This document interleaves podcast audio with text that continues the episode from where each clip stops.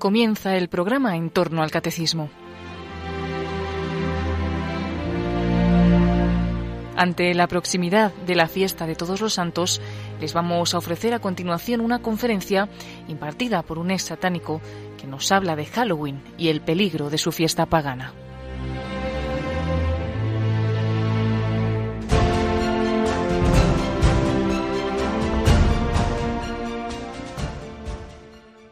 Wilson López. Llevo en los caminos del Señor hace ya más de 10 años. Dios me ha dado la fortaleza de salir a contar lo que Dios ha hecho en mi vida, muy fuertemente. El tema de hoy está escrito en la palabra de Dios y hay que hablar de ello. Cristo para poder hacer milagro le tocó sacar primero qué? Demonios. Y hablar de él, pelear contra él, ¿cierto? Cada uno conoce ya la palabra de Dios. Si siendo Cristo el Hijo de Dios fue tentado por el demonio, pues uno siendo un ser mucho más débil, ¿cierto? Más fácil caemos. Bien, y se preguntarán entonces, ¿por qué yo he elegido para este tema, ¿cierto? Porque Dios me ha permitido hablar de este tema. Hace más de 10 años yo fui casi sacerdote negro de una secta satánica. Y vengo a hablarles del por qué nosotros los cristianos no debemos celebrar el 31 de octubre, el Halloween. La famosa fecha, la famosa fecha para los niños que lo ha querido disfrazar Satanás, como la fiesta para los niños y de los dulces, resulta que la fecha para los niños es en abril, no en octubre. En mi adolescencia, siendo yo un chico muy tímido, me enamoré. Vi una niña de ojos verdes hermosa. Entonces, pues, me enamoré de esos lindos ojos verdes. Yo notaba algo a cambio de ella, ella se iba para la esquina del barrio y pasaba muy bueno con unos amigos. Y todo lo que dijera alguien de ese grupo, todo lo hacían ellos. Pues yo nunca le presté mucha atención. Yo en mi timidez, yo siempre todos los días la veía desde mi ventana, verla pasar, hermosa, divina, pero hasta ahí. Cierto día ella se me fue presentando, fue tocó en la puerta, venga, baja por favor, y me empeliculé, le gusto. Esa fue la pauta, yo, le gusto, se me presentó. Fue pasando los días, eh, fuimos conociendo un poquito más, ya luego por allá me dijo, te invito a una fiesta, listo, vámonos. Pedí los permisos correspondientes y me fui. Llegamos a una casa grandotota cuando fueron abriendo la puerta y un pasadizo oscuro. Mm, bueno, está bien, no han prendido las luces. Fuimos entrando y cuando estábamos terminando el pasillo, cada uno se fueron colocando una sotana con una capucha. Yo dije, listo. Mm, pues dentro de mí siempre ha existido dudas de las cosas. Yo soy de los que tengo que meter el dedo en la llaga para comprobar lo que sucede. Ya, bacano, adelantaron la fiesta de brujas. Sí, eso fue finalizando la semana de septiembre. Y ya llegando a octubre, yo listo, mm, bien, me dieron la, una sotana. A mi medida, a mi buena talla, chévere, y cogido de la mano de esta mujer. Eso sí no la soltaba para nada. Cuando uno está adolescente, el primer amor, eso siempre nunca uno, lo va a olvidar. Y donde fuera ella, iba el muchacho. Entramos, estaba la, la, sala, un comedor grandotote, muy elegante, mucha plata, un comedor de 12 puestos, 12 velas, 12 vasos con agua. Bueno, la cena, sí, está bien. O sea, es el pensamiento mío, en la inocencia que yo tenía, toda la cena, pues bueno, vamos a comer antes de, debe ser, pues no hay nada raro. Nos fuimos sentando, nos fuimos acomodando, cuando este man de por allá atrás comenzó a hablar en un idioma todo raro. Dentro de mí, lo primero que me pregunté fue, Dios mío, mi primer cacho de marihuana. Sí, ¿por qué ese man hablando en ese idioma tan raro? Pues es lo más lógico. Yo, pues muchacho, hay un mocoso. Y yo, no, pues hagámosle. Pero pues ella me dijo, tranquilo, relájate. Ya no, pues relajémonos, que va. Cuando comienza cada uno a responderle a él en el mismo idioma. Luego, después de haber hablado mucho en ese idioma, yo estaba totalmente callado, yo no hacía nada, todavía no me había asustado. No había reparado que en el centro de la mesa estaba graficado, dentro del comedor estaba graficado una tabla Ouija hecha con sangre humana. Y las manillas de la tabla comenzaron a, a girar, al, contrario de las manecillas del reloj. Mm, bueno, yo ya tenía conocimiento de la tabla Ouija, yo ya había visto por televisión pues lo que supuestamente hace eso, pero nunca pensé estar frente a frente. Y comienzan los vasos con agua a levitar 12 centímetros de la mesa. Medio me asusté. Entonces fui entrando y llegamos ahí. Eh, yo me solté. Normalmente uno en ese círculo tiene que estar cogidos de la mano. Yo me solté y pasé la mano por encima y por debajo, buscando el nylon que levantaba ese vaso. No había tal nylon. Y comienzan las velas también a levantarse. Lo mismo, por encima, por debajo, no había nada. Se levanta la mesa, porque primero nos dijeron que retrocediéramos, nos paráramos, nos retrocediéramos, y empieza la mesa a levantarse. Me volví a soltar y me metí bajo la mesa para mirar qué grúa levantaba esa mesa. No había nada. Ahí me dio pánico. Cuando traté de correr, una voz detrás de mí me decía, si corres, te mato. Pues bajo esas palabras, lo único que había que hacer era quedarse. El solo hecho de haber cruzado la puerta al principio me indujo al satanismo. No tenía paso atrás. Y les voy a fundamentar por qué para los satanistas el 31 de octubre es el año nuevo para ellos. Comienza el año nuevo satánico. Así como nosotros celebramos el 31 de diciembre para los satanistas el 31 de octubre significa lo mismo. Entonces, la preparación para el 31 de octubre ocurre en cinco semanas. La última semana de septiembre y todas las que ocurren en octubre. Previo a, miren, cuando yo vi todo ese poder que tenían para levantar las cosas, dentro de mí creció algo como una droga, como esa sed de conocimiento. Yo quería hacer lo que el sacerdote negro hacía. Yo quería saber cómo levantaban las cosas. Y me envolví plenamente en eso. Y comencé a leer libros satánicos, libros de hechicería. Este man cuando les dije que salió de allá, salió con un libro grande en la, en la mano. El libro del macho cabrío y la Biblia negra. Entonces, comencé a querer saber tanto que Satanás me dio el poder en tres meses de hablar italiano, de hablar arameo, de hablar hebreo y muchas lenguas muertas que se demoran los sacerdotes muchos años para poder profundizar y saber estos idiomas. Y también me dio algo, me dio el dominio del poder de la mente humana. ¿Qué quiere decir esto? Que a través de hechizos me daba la forma de controlar a la otra persona y que esa otra persona hiciera lo que yo quisiera. Entonces, como yo me veía ya con esos poderes, como yo ya me sentía el supermacho, ya a querer saber más, entonces fue tanta mi sed de conocimiento que logré ser el segundo al mando de la secta.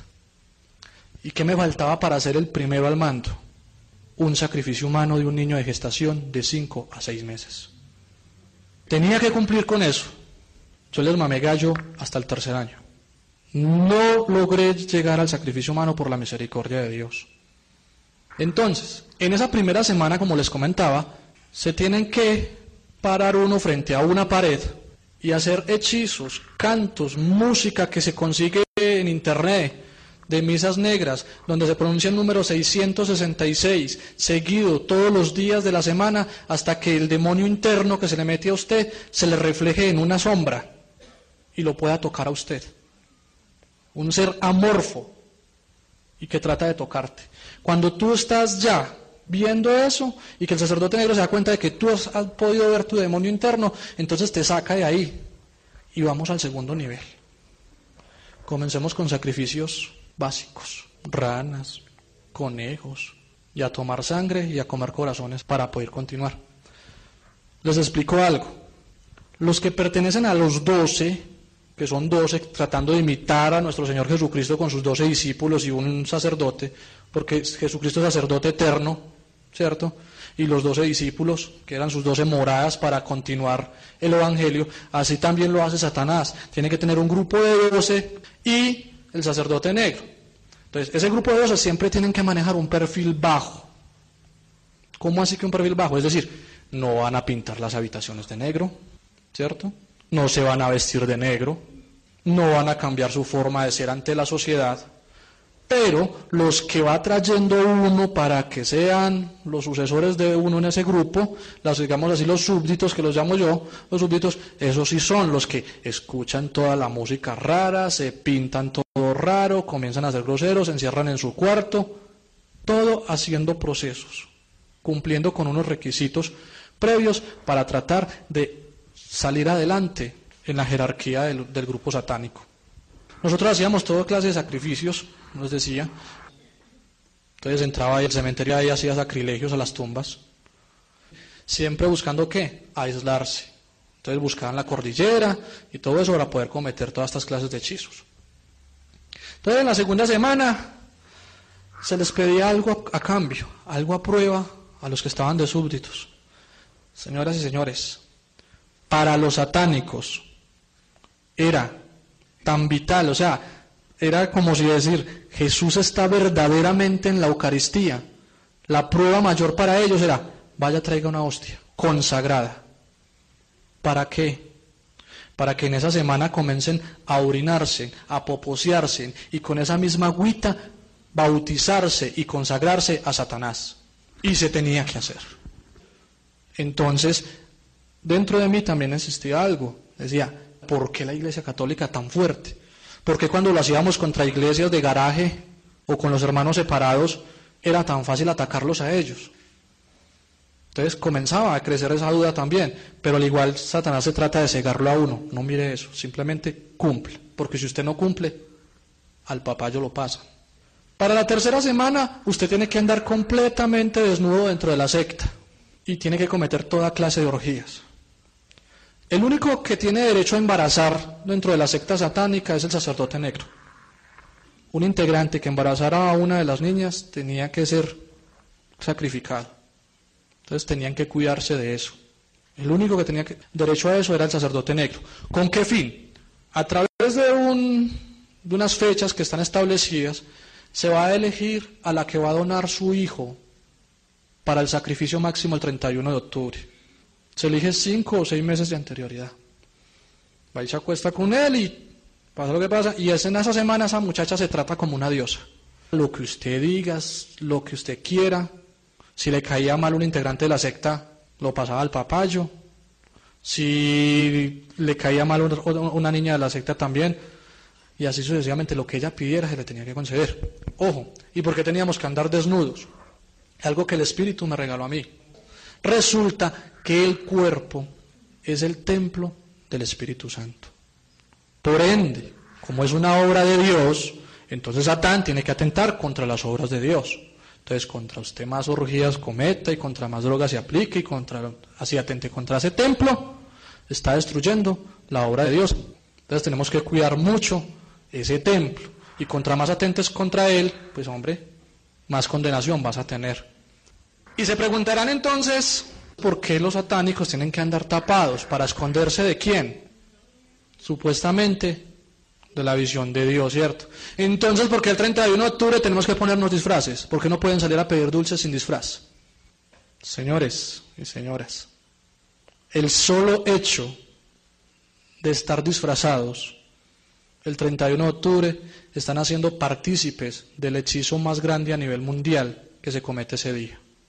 Y les están dando poder para que se alimenten de ese poder y cometan muchos, muchos sacrificios ese día.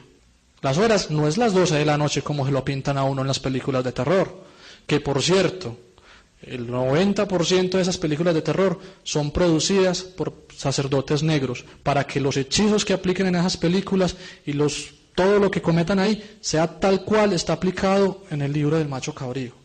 Y otra perlita para ustedes. Si sus hijos ven Harry Potter, déjenme decirles lo siguiente. Los hechizos que dice el niñito ahí son tal cual están escritos en el libro del macho cabrío. La primera vez que yo me senté en Cinemar a ver Harry Potter 1, en el momento de que ese mocosito está en el comedor y le habla a una serpiente, es uno de los hechizos más fuertes que se aplican. Y los niños son felices viendo Harry Potter y repitiendo las palabras que él dice. Señores, obviamente nosotros no sabíamos. Nosotros no sabíamos, nosotros como padres, no, pues qué me vamos a imaginar esto, ¿cierto? Qué horror. Pero es así. La productora, la que escribe estos libritos y la que está ahorita filmando todas estas películas? Fácil, pertenece a la Asociación de Satánicos a nivel mundial. ¿Y cómo se está sosteniendo el satanismo actualmente? ¿A través de qué? De estas películas. Porque el boom que han tenido ha sido impresionante. Pero nosotros como que somos así y lo dejamos pasar. No, nada, eso es una tradición. ¿Qué tiene de malo que mi hijo se disfrace de sacerdote, que se disfrace de policía, que se disfrace de angelito? No, eso no tiene nada de malo. Además, él no va a participar en nada de esto. En Oseas, en la palabra de Dios está, mi pueblo fue destruido por falta de conocimiento.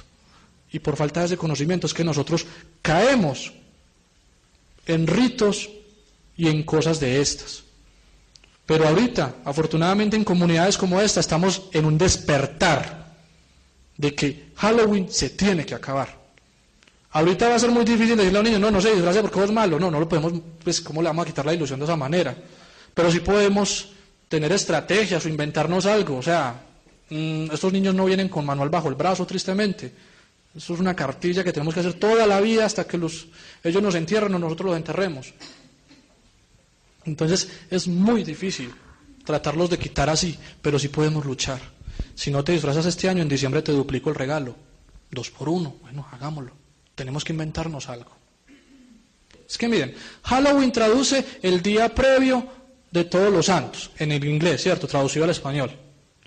Pero, así como nosotros traducimos fácil del inglés al español, existe también el idioma satánico. Y Halloween en el idioma satánico traduce sea Satanás enaltecido. Los niños comienzan a repetir esto. Tricky tricky. ¿De dónde sale? Resulta que se llama truc and trek. Se llama dulce o truco, ¿cierto? En español. Pero para los satánicos traduce dame agua a cambio o te lanzo un hechizo. Repetido tricky tricky. Son 3 más 3 son 6, ¿cierto? Y el número 6 pertenece a quién. Entonces, ¿cuántas veces están repitiendo los niños esto a nivel mundial? Y no incluyo los niños. Desafortunadamente los adultos son los que mayor, eh, mayormente participan en las fiestas del día del 31 de octubre, no son tanto los niños. Así que mucho cuidado, por favor. Mucho cuidado con si van a salir, traten de salir no disfrazados. Si van a estar en fiestas, traten de no estar de 12 de la noche a 3 de la mañana en lo posible. Salgan de ahí antes de esas horas. Sigo. Tercera semana se tienen que hacer los bautizos, pues, y todo lo que se tiene que ser relacionado con el cuerpo y la sangre de Cristo, a atentar contra ellos. En esa tercera semana, pues ya se comienza a notar un poder de sangre y se comienzan a hacer los pactos de sangre. Cuando usted le va entregando a Satanás, él le va dando poder. Entonces, a medida que usted va creyendo, no, el super Dios, yo quiero más. En esa semana se hacen confesiones de los malos contra Satanás. Imagínense que Satanás de confesor. Se maldice cualquier, cualquier contacto que se tenga con, con algún cristiano. Se atenta contra él si es posible. Y en el satanismo se aplica pues obviamente la brujería y si es posible. Ir a la casa de alguien y sentársele en el pecho, jalarle las patas, jalarle las cobijas y todo eso, si es posible. Y se hace y mucho más ahora con más fuerza. En la cuarta semana, pues hasta ahí pude yo llegar. En la cuarta semana se tiene que hacer el sacrificio animal. Puede ser de una vaca o algo así. En mi caso, cuando lo hice por primera vez, fue un gato negro. Cogí el gato negro, le clavé el puñal y me tocó tomarme su sangre y comerme su corazón. Ahí le había entregado ya el 90% de mi alma al demonio. ¿Qué me faltaba? El sacrificio humano. Y mis compañeros y los demás me decían a mí, hombre, hágalo, usted ya está listo, usted tiene más poder que el sacerdote negro, hágale, usted ya lee bien, usted ya domina el idioma, perfecto, hágale, pase, sea nuestro jefe. Para ellos eran, pues, enaltecerse. Claro, yo tenía que ser jefe, pero tenía que montar mi morada también de 12 para poder continuar la, la obra de Satanás. Pero la primera vez que me tocó ver el sacrificio de un niño, impactante. Ver cómo escoge el niño de los pies y lo cuelga y le clava un puñal en el corazón y lo abre a la mitad y le saca todo lo de por dentro y se come su corazón, eso es impactante. Ojo, si las horas previas a cualquier atentado físico es entre las 3 y las 5 de la mañana. Todo lo que son hechizos, todo lo que se tiene que ver con esto de, la malignidad, tiene que ser entre las 3 y las 5 de la mañana. Si el niño no nace antes de las 5 de la mañana, se tiene que abrir la panza de la mamá. Y sacrificio dos por uno, se mata inmediatamente la mamá. Entonces eh, era más el poder que daba Satanás esa noche, porque eran dos por el precio de uno, un alma inocente.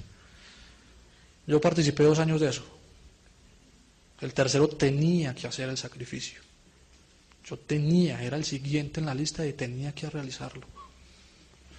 Y Dios me saca de allá, ya les voy a contar cómo. Ya luego, eh, en la quinta semana, pues ya previa al 31, que es donde más niños se van a perder, más mascotas se extravían. ¿Por qué? Porque cuando hay, hay, sacerdotes negros que no logran embarazar a tiempo, entonces toca buscar mujeres en gestación de 5 o 6 meses en la calle, traerla para poder cumplir. Y es la semana de más sangre, esta semana es la de más sangre. Yo me pongo a orar mucho todas las noches por todas las almitas que van a, a padecer esto. Entonces cada día tiene que haber un sacrificio, todos los días, previo al sacrificio más importante, que es el de la, la madre gestación. Llega el 31 de octubre, todo se organiza, todos los integrantes se tienen que inscribir en el libro del macho cabrío. Se comienza pues el año satánico y se invocan espíritus Belcebú, Nostradamus y el mismo Satanás. Para el primero de noviembre se sellan a todos los satanistas con agua de alcantarilla. Todo eso es voluntario. Ojo, esto aquí nada, nada es en contra de la voluntad de nadie. Todo es voluntario. Y luego, si la madre ha logrado sobrevivir al sacrificio mayor, entre el primero al 9 de noviembre, es la semana de las bodas a Satanás y se le entrega plenamente la mujer, pues, que se casa supuestamente con Satanás. Entonces se hace la ceremonia tal cual la hace la Iglesia Católica, solo que con el libro del macho cabrío y con pacto de sangre. ¿Y cómo salgo yo de ella? Se preguntarán. Hombre, me volví a enamorar. Llega otra niña nueva al barrio, me fascinó, me encantó y me obsesiono con esta mujer. Y obsesiono en la siguiente manera. Todos los hechizos que se le aplicaba a esta mujer no le entraban. Fue tanta mi obsesión por esta mujer que acudí al sacerdote negro, ayúdeme a que esa mujer se enamore de mí, no le puedo doblegar la mente humana. Puse a la mamá a dormir en el patio. Le arañé la espalda al papá. Le revolqué por completo la casa para que se asustara y tuviera miedo y así poderla hacer mía. Ni así. Ya es que nos tienen envidia. Sigamos orando. Esa es la, la idea de ella. Sigamos orando. Bien. ¿Aplicamos los hechizos con el sacerdote negro? Tampoco. Entonces, como fue tanta mi obsesión, pedí cita previa con el obispo negro de la zona. Me fui con él esto y esto sucede, no le ha valido nada.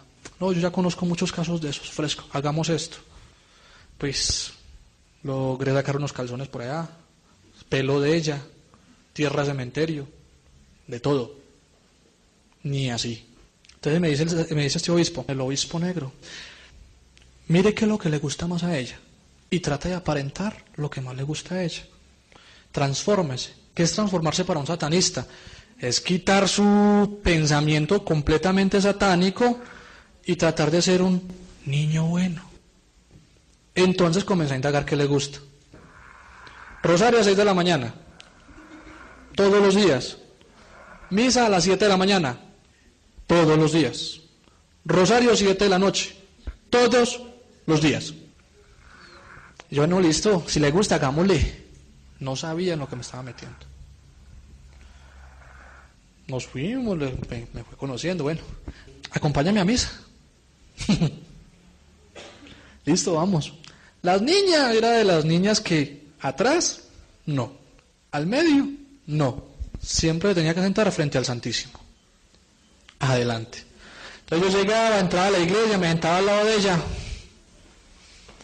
Miren, sentarse ahí, todos los poros del cuerpo, todos, comenzaban como agujas traspasándolo a usted. Era tanto la vaina que yo le decía, me dio daño de estómago, yo te recojo apenas termine la misa, así, ya, hablamos ahorita. Me tenía que ir. Esperaba afuera. Y en el momento de la que el sacerdote levantaba esa hostia con ese amor, la consagración, este es mi cuerpo, vuela de ahí. Paticas corrieron, porque lo que yo sentía era un totalmente repudio contra esto. O sea, yo sentía que yo me iba hacia atrás, pero como levitando, hacia atrás, o sea, corra de ahí. Ella pues seguía su vida normal, yo obsesionado, no podía hacer más nada. A ella se le ocurre una fabulosa idea, ella asistía a un grupito de oración allí en la catedral, muy bella, muy hermosa los sábados, ese era el plan perfecto de ella. Plan 7 de la noche, rezar rosario en la catedral, para uno joven. Listo. Y le da una fabulosa idea a esta hermosa mujer. Hijo, yo voy a orar por la salvación de su alma. Con esa ternura me lo fue diciendo. Yo, bueno, listo, listo, pues yo no creía nada de eso. Pues señores, he ahí, papás, mamás, he ahí lo importante de la oración de intercesión. Porque a medida de que esta mujer fue orando por mí, Satanás me fue comenzando a mandar la cuenta de cobro. Porque es que, sí, yo le doy hermano, pero es que yo necesito algo a cambio. Usted no me ha hecho el, sacrificio humano. ¿Qué pasa? Venga, rendame, rendame cuentas. Yo le he dado a usted más tanto y usted me ha dado menos tanto. Tengo pérdida, no tengo balance. Entonces comienzan voces a decir lo siguiente, mátate, te vamos a matar, sacrifícate. Pasaba por un edificio, súbete. Veía un carro a toda velocidad, tíratele. Y era su obsesión. Y obviamente el poder dado por él comenzó a disminuir. ¿Con qué fin? De que yo de pronto hiciera ese sacrificio humano lo más rápido posible para volver a adquirir todo el poder que tenía. Entonces ya no podía doblegar la mente humana. Ya trataba de hablar en los idiomas que tenía que hablar para hacer un hechizo, ya no era capaz. Entonces un día de desespero que ya tantas voces en mi cabeza comenzaban a, sonar y a sonar y a sonar, aparecí en la casa de un gran varón de Dios, un hombre mariano, un hombre para mí casi santo ese hombre porque dedicado a la Virgen María. Yo sin saber dónde vivía este hombre fui apareciendo a la puerta de la, de la casa de él. Él abre la puerta y me dijo, te estaba esperando, te estaba esperando. Hace mucho tiempo tenía esta percepción de ti. Y las voces de aquí atrás, no entre, te vamos a matar, no entre que te vamos a matar, que no entre que te vamos a matar. Y llega este profesor y me coge el cuello y me mete a las malas y cuando me mete a las malas empiezo esa puerta y empiezan las uñas a sonar así, en la puerta, en plena luz del día. Y agarra a este hombre a orarle a San Miguel Arcángel de una manera impresionante de regar agua bendita. Me dijo, mijo, esperemos que pase la marea, porque lo que vamos a hacer con usted es grande. Y agarra y me sube en un taxi y me lleva a la iglesia de los claretianos. Y allá está un, otro santo varón de Dios, el mejor exorcista que ha tenido para mí la, la ciudad de Manizales. El padre Héctor Ochoa, que en paz descanse, que está en la gloria de Dios. Y empieza esa batalla campal. De mí salieron tres demonios de la primera potestad de Satanás, muy grandes. El exorcismo duró horas, inclusive atenté contra la vida del sacerdote. Yo no, pues no me acuerdo en qué momento. A mí lo que me, me cuenta el, el, profesor es que yo le, cura me hablaba en arameo, yo le contestaba en arameo. Me hablaba en italiano y le contestaba, en hebreo le contestaba. Y que los ojos eran totalmente rojos. O sea, una batalla miedosa. Llega la paz, la tranquilidad en ese momento, sale toda esta cosa. Hubo un momento en que, que ya pues yo me daba por ya me habían cobrado, y comienza este sacerdote a llorar. Y cada que lloraba y caían las lágrimas en el cuerpo mío salía humo. O sea, la santidad de este hombre era impresionante. Y a medida que lloraba, salía humo, un olor fétido, me decía, profesor, usted, usted salía una emanación, pero podría, o sea, era como que toda esa agua y de todo eso que se había, que habíamos hecho, como que salía, pues se, se esfumaba, se evaporaba de mí. Y bueno, entonces comienza esa etapa, listo. Salgo, estoy condenado, tengo mi 90% de alma entregada a Satanás, o 99% prácticamente. ¿Cómo tengo que reintegrarme ante la sociedad? Comienzo esa etapa y me dice sacerdote, mi hijo, primero confesarse, luego profesar tu fe otra vez nuevamente, pero en la penitencia siguiente, vaya pídale perdón a todas las personas que usted le hizo daño. Recibí más de 40 bofetadas, buscando la humildad en mí, buscando que recibir todo ese perdón. Va pasando el tiempo, pues se dan cuenta los amiguitos que quedaron allá, porque yo no había vuelto a las reuniones y todo esto. Entonces la orden de Satanás es, hay que pasarlo al papayo. Pero no me pueden con pistola. Tiene que ser a través de hechicería y tiene que ser con cuchillo. Entonces eh, se agarra una batalla contra mi familia tentar contra ella, agarra una forma de atacarme espiritualmente, a moverme en las cosas en la casa y todo lo que yo hacía ya me lo estaban haciendo ellos a mí. Y en un día en, el grupo de oración, cuando trataba de encorar yo mi primer rosario, porque pues decir yo Dios te salvera, mm, ¿eso qué es? Rosario, ¿con qué se come? Y ese día aparece el sacerdote negro en la puerta del grupo de oración vengo por usted, usted ya sabe que sigue. Yo le decía a ella, a la niña que, pues, que me estaba sacando ahí, ora por mí, ora por mí, ora por mí. ¿Qué vas a hacer? Ore por mí. Miren, papás, la importancia de echarle la bendición a sus hijos.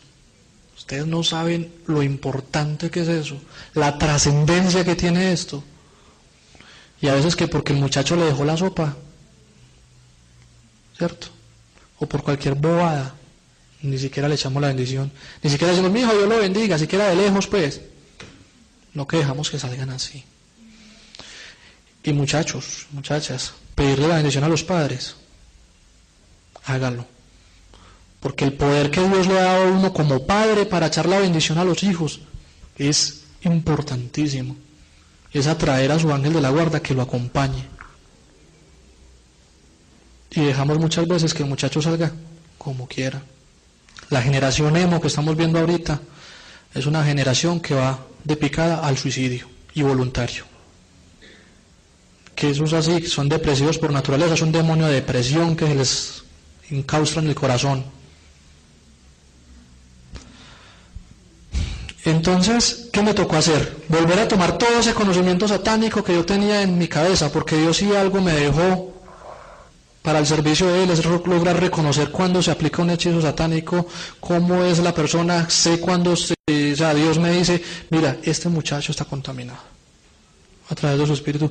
Entonces, ¿qué me tocó hacer? Retomar todo ese conocimiento satánico y irme a enfrentarme contra ese sacerdote negro y empezar a hacer una batalla espiritual. Así es, a aplicar brujería, hechizos y vainas. Y en el momento en que yo ya estaba prácticamente que me iban a llevar, comenzó a sentir detrás de mí. Dios te salve María, llena eres de gracia, el Señor es contigo. Y cada vez más fuerte, fuerte, fuerte, fuerte. Tanto así que él se quedó quieto y yo, miren, lo que sucede en el campo espiritual, o sea, es decir, si a mí me dan un golpe, si yo, me revientan y todo eso, le sucede al cuerpo, porque eso usted tiene que desdoblarse para poder hacer esto. Todo lo que le sucedía al pobre espíritu, se lo recibía a su cuerpo. Ese mal me dio a mí una madriada tenaz, tenaz. En el momento en que ya me iba a clavar la, estaca, como se dice, sale detrás de mí una mano blanca, hermosa, con esas voces de encorando un rosario tenaz. Y salen esos rayos y se van hasta donde este man brujo y lo enrollan así como, como una serpiente lo enrolla uno y lo dejan en esta posición y cae. Y a mí como medio me recoge y me vuelve al cuerpo. Yo salgo muy herido, llego a mi casa pues bastante aporreado, tratando de disimular las cosas, obviamente, porque mi mamá se vino a enterar fue luego después del exorcismo, todo lo que yo había hecho en tres años. Entonces, eh, vuelvo y me restauro, vuelvo y me confieso y vuelvo y pues y sigo hasta el momento en el camino de Dios. ¿Cuál es mi invitación, papás? Participar del 31 de octubre tristemente atenta contra el primer mandamiento de la ley de Dios. Pecamos por inocencia porque no teníamos conocimiento de causa, o sea, yo lo hacía simplemente por una tradición y porque mi niño se ve muy lindo y angelito, y policía, etcétera, etcétera. Acuérdense que el hecho de dar y recibir un dulce es participar del hechizo. Estar disfrazado es participar del hechizo de ese día. Sí, que es que mi niño no está participando de eso, es inocente de esto. No, estamos siendo partícipes de algo de algo que está obviamente oculto a los ojos del mundo, pero que por el campo espiritual está haciendo y deshaciendo el otro ese día. Aquí los invito pues a una política de que dentro de nuestras casas debemos ir cambiando esto lentamente, de que vamos tratando de nuestros niños, ir influyéndoles a que no es el 31 de octubre el Día de los Niños, sino en abril, y celebrarles ese día lo mejor que podamos para que se les clave en su cabecita de que es en abril el día más importante que el 31 de octubre. Nuestra tarea es larga, es ardua. Y acuérdense que Dios dice que nuestras luchas no son contra seres carnales ni de sangre, es contra seres espirituales que están deambulando por el mundo y que existen y es una realidad. Y Satanás ha sido tan sofisticado de lograr y no volver a parecerse de cachos y colas, sino que, que los niños ya ni crean en eso. Hoy en día un muchacho de sienta televisión y ve películas de demonios y todo eso, tiene su Xbox con demonios y todo eso, y nosotros, los padres, así. De todas maneras, eh, los invito a que esta noche nos invoquemos a San Miguel Arcángel, a que bendigamos a nuestros hijos, hijos a pedir la bendición a los padres. Y acuérdense que nuestras luchas no son contra seres carnales, es contra seres espirituales y es una realidad. Finaliza en Radio María en torno al catecismo. Hoy hemos hecho un paréntesis para ofrecerles una conferencia ante la proximidad de la fiesta de todos los santos. En este caso, la conferencia ha estado impartida por un satánico que nos ha hablado de Halloween y el peligro de su fiesta pagana. Pueden pedir esta conferencia en el 902-500-518 o accediendo a la página web de Radio María www.radiomaria.es.